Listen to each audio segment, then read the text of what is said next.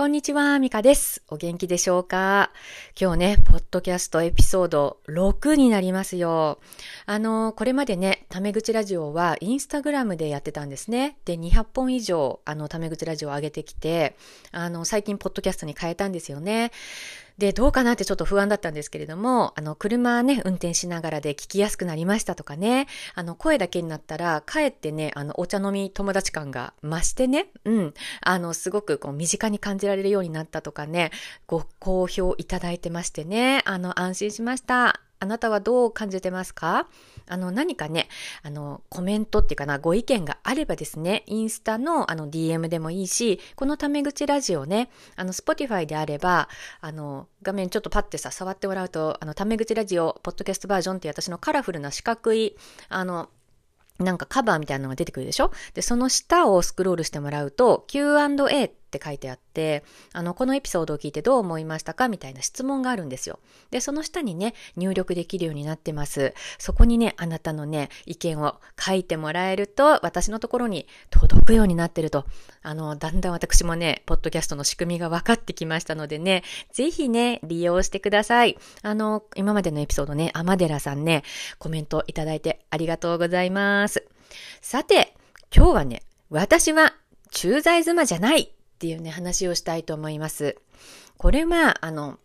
私がね、常々というかな、あの、駐在妻になりたての頃からずっと思って いたことなんですよ。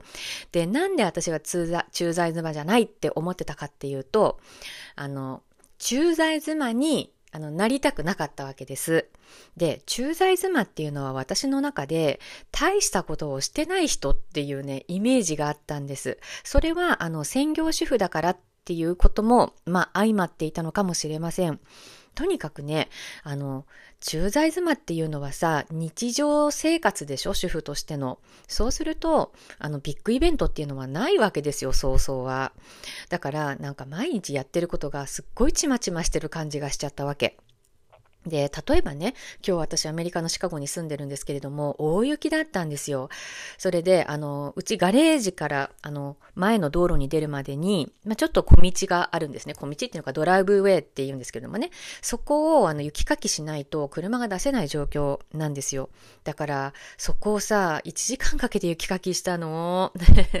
で、インスタグラムのストーリーズではあげたんだけれども、お向かいさんがね、もう見かねて手伝ってくれてさ、本当に助かったんですけどけれども、これね、私のこの1時間の雪かき、死闘ですよ。これさ、あの、雪かきしましたの一言でさ、実は終わっちゃう話でしょ？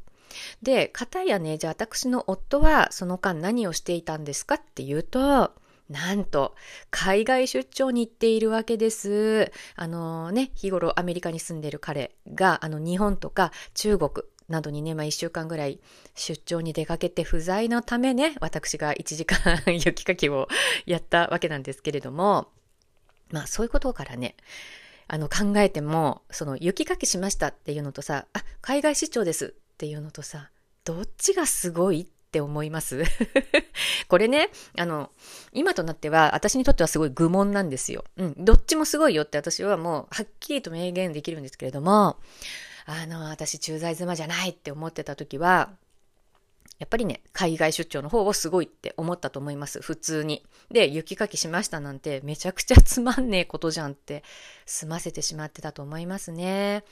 で、それはね、あの、なぜかっていう話なんですけれども、結局ね、自分がやっていることを、あの、すごいことって認められていなかったからなんですよ。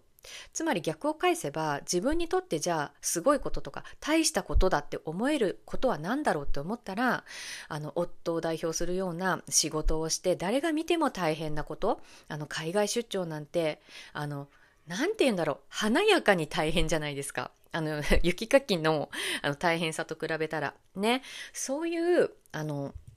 誰からもわかるような大変なこと大きいことすごいことをすることがあの私にとっては大したことだと思ってたわけよ。うん、だけどそのこと自体にも実は私は気づいてなくて自分であの何かにつけ駐在生活の中であの私にやってることは大したことないなって思うその背景には私にとっての大したことっていうのは夫がやってるような仕事とかだったわけです。うん、となるとよあのこういうふうに考えている方は駐在妻のね方の中でも多いんじゃないかなってふと思ったわけですよ。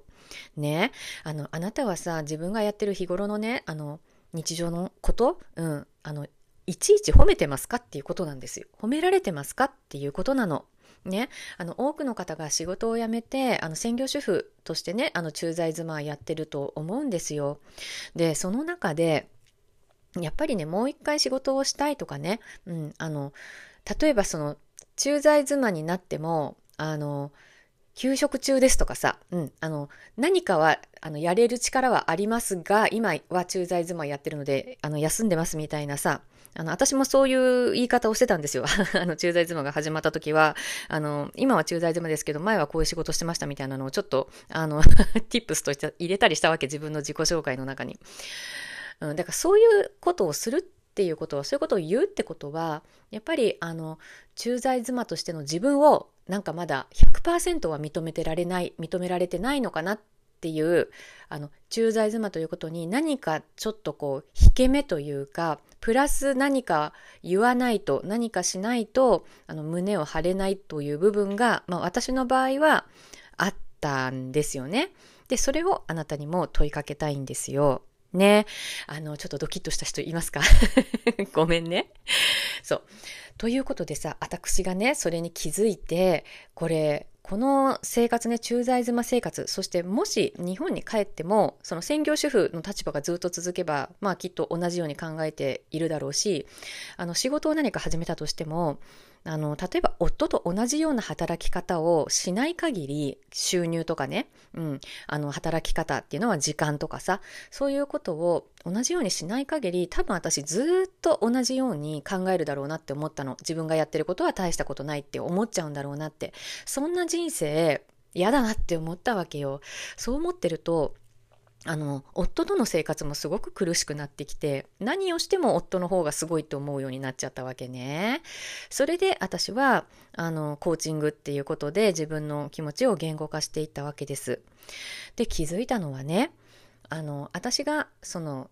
例えば大したことがあると思ってることねあの仕事とかね人がやってないようなこととか人が誰から見てもあのすごいと言われるようなことをあのやりたいってってやることがすごいと思っているのであれば、ね、まずは今の自分を認められないと、あの絶対にあの次のステップは踏めないっていうことに気づいたんですよ。なぜかというと、私はあのこの状態ね、この駐在妻という状態から何かをしようとしてるわけです。ということはこの駐在妻である自分をあの胸を張ってね誇りを持って自信を持ってあの私は私ですと言えなければねあの新しい一歩なんて出せないんだなって思ったわけですよ。ね。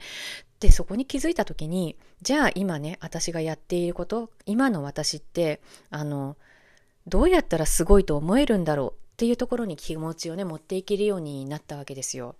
それであの一つ一つ自分がやっていることを冷静に見てったら、ね、いつも言ってることなんだけれども私すごいじゃんってなったわけ。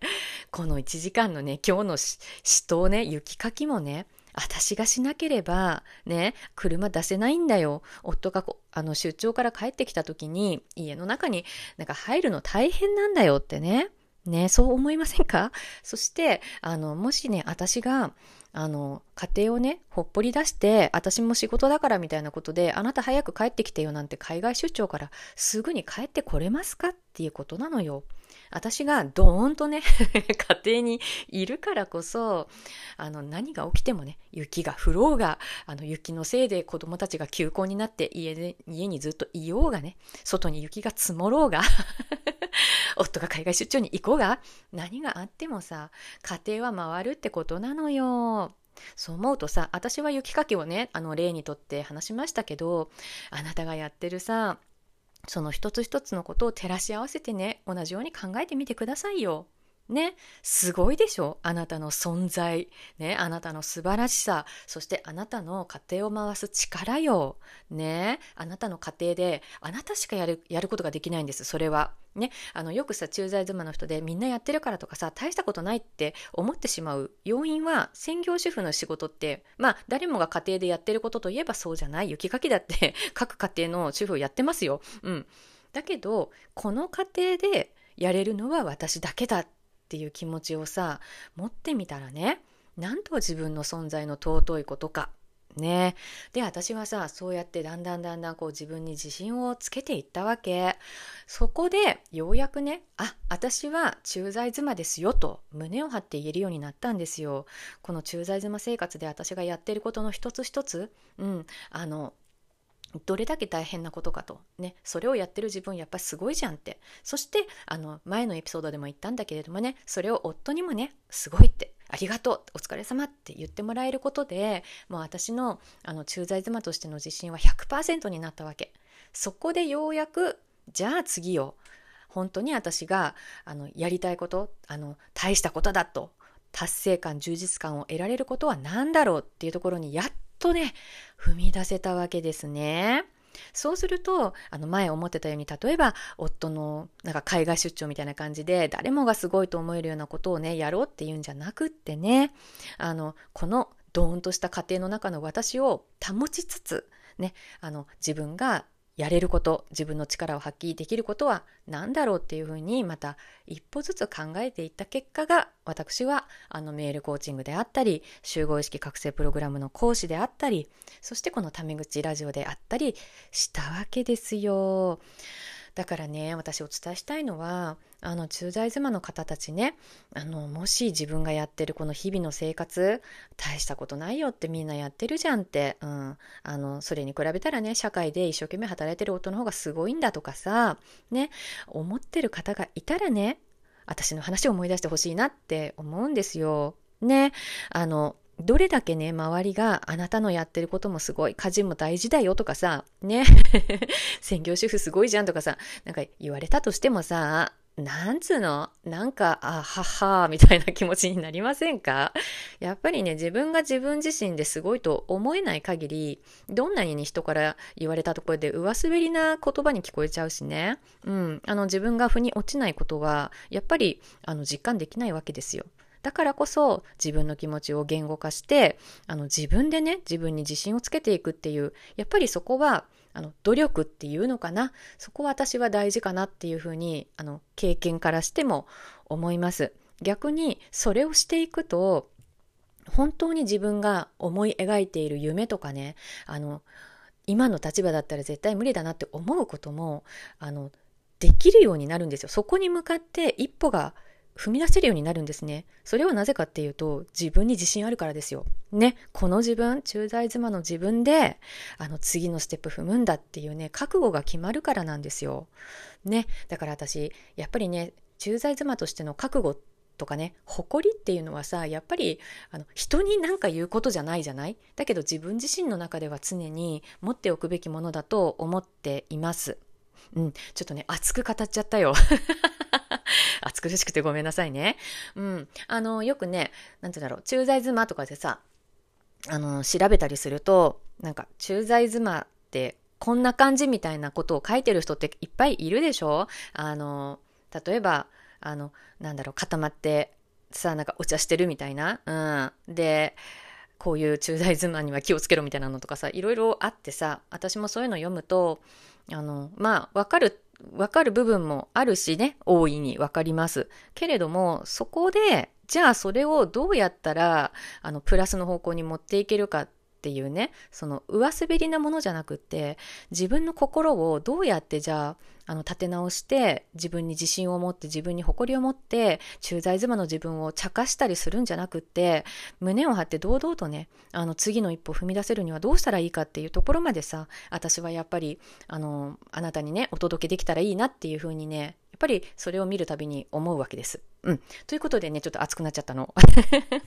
というわけで、今日は駐在妻の私たちは、まずは駐在妻の自分に誇りを持つ、覚悟を持つ、その上で本当にあなたが目指すものに一歩踏み出していこうということを話しました。あの、もしね、私の話を聞いていいなって思ったことがあったらね、あの、私、インスタグラムのアカウントも持っています。あの、山水の川、ね、川崎に、え、ー、ひらがなのミカで調べてもらうと、私のアカウント出てきて、私の顔がね、ずららららっと並んでね、タメ口ラジオ200本以上並んでますので、ぜひ見てみてください。それから、あの、プロフィール欄のリンクからもね、あの、いろいろとホームページとか集合意識覚醒プログラムとかメールコーチングってどんなものっていうところに飛べるようなリンクがあります。